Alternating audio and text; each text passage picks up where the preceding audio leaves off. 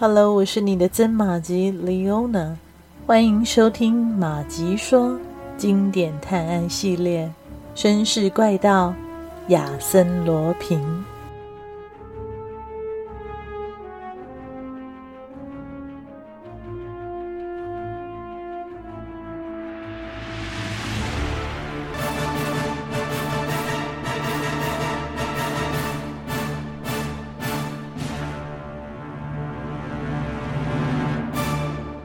话使塞尔尼纳王子感到惊讶。他问道：“哦，那之后您一直都没见过，没见过那个男人？从来没有？您认识他？”“哦，不不不。”塞尔尼纳王子站起身，犹豫不决。祖母正在等他说出秘密。我想起一件往事。不不不，我想我记错了。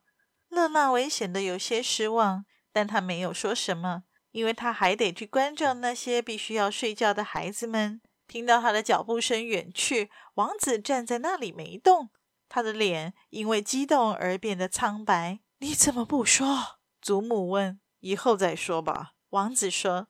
他又恢复了自己的本来面目。你很清楚，我首先要得到他的完全信任。等我能为他提供童话般的生活时，再来告诉他吧。老太太摇了摇头。你恐怕真的弄错了，勒纳维不需要你说的这种生活，他对生活的要求不高。需不需要，我们以后会看出来的。现在你就让我这样做吧。就这样，再见。从勒纳维家出来之后，塞尔尼娜王子显得很高兴。他很可爱啊，那么温柔，眼睛就像他母亲一样。我会尽我的力量让他幸福的。从今晚起，他马上会有一个伟大的未婚夫。接下去，一切都会很美好的。当天晚上大约十点半，塞尔尼娜王子带着一个大袋子来到一间下等旅馆。这是那个上午来找过他的诗人的住处。和塞尔尼娜王子一起来的还有一位医生。王子的手下菲利普领着他上了四楼。热拉尔伯普莱就在这层楼的其中一间房内，但王子并没有直接进去，而是来到了另外一间房里。从这个房间挂着破布幔的玻璃门向外望去，刚好可以把热拉尔屋内的一切看个清清楚楚。此时的热拉尔正趴在桌上，借着微弱的烛光写着什么。天花板的一只钩子上。掉了一根绳子，绳子下方就是这可怜人的脑袋。钟敲响了十二下，热拉尔站起来，打量着他的房间，什么都没有了，一切都卖光了。他举目无亲，生活还有什么可留恋的呢？只是一瞬间，他就把头伸进了绳套里。二十秒过去了。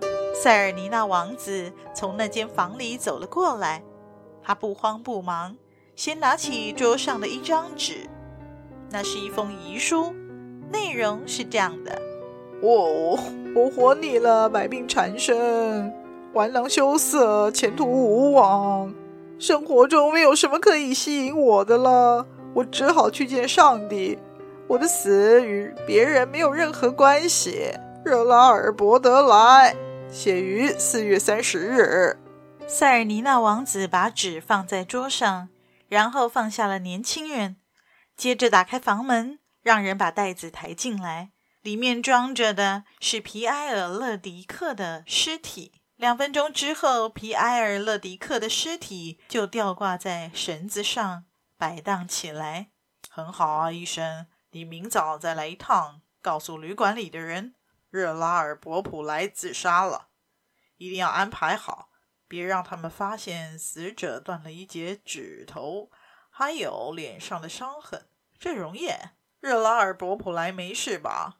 没有多大的危险，再过几分钟他会恢复知觉的。几分钟过后，热拉尔动了一下，他觉得喉咙很痛，猛地一下坐了起来，吃惊地看着塞尔尼娜王子。就像看着一个鬼魂。接着，他见到绳子上吊着的尸体，于是又吓得昏了过去。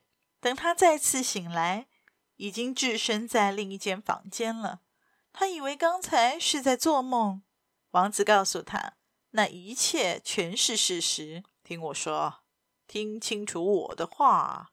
热拉尔·博普莱已经死了，消失了。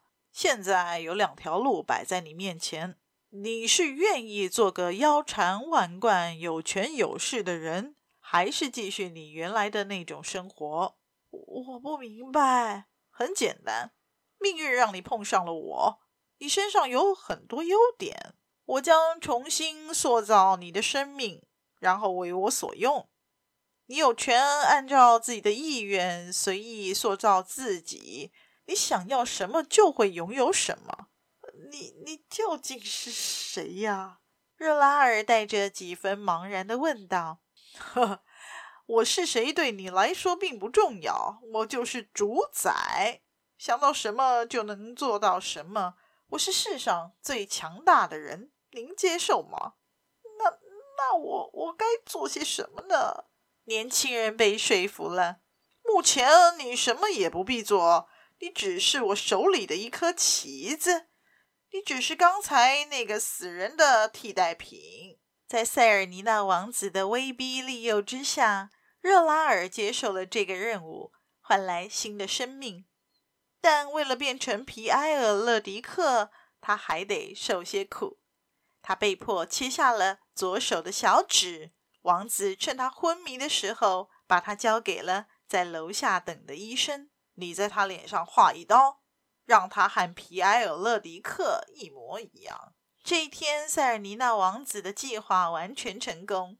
除了成为巴赫夫人和勒纳维的朋友之外，还创造出一个听他指挥的全新皮埃尔勒迪克，而这个人在不久的将来会成为他为勒纳维安排的新郎。非常感谢您的收听，希望马吉们收听节目之后也别忘了按下赞助键，以实际的行动支持马吉创作更多有趣的故事。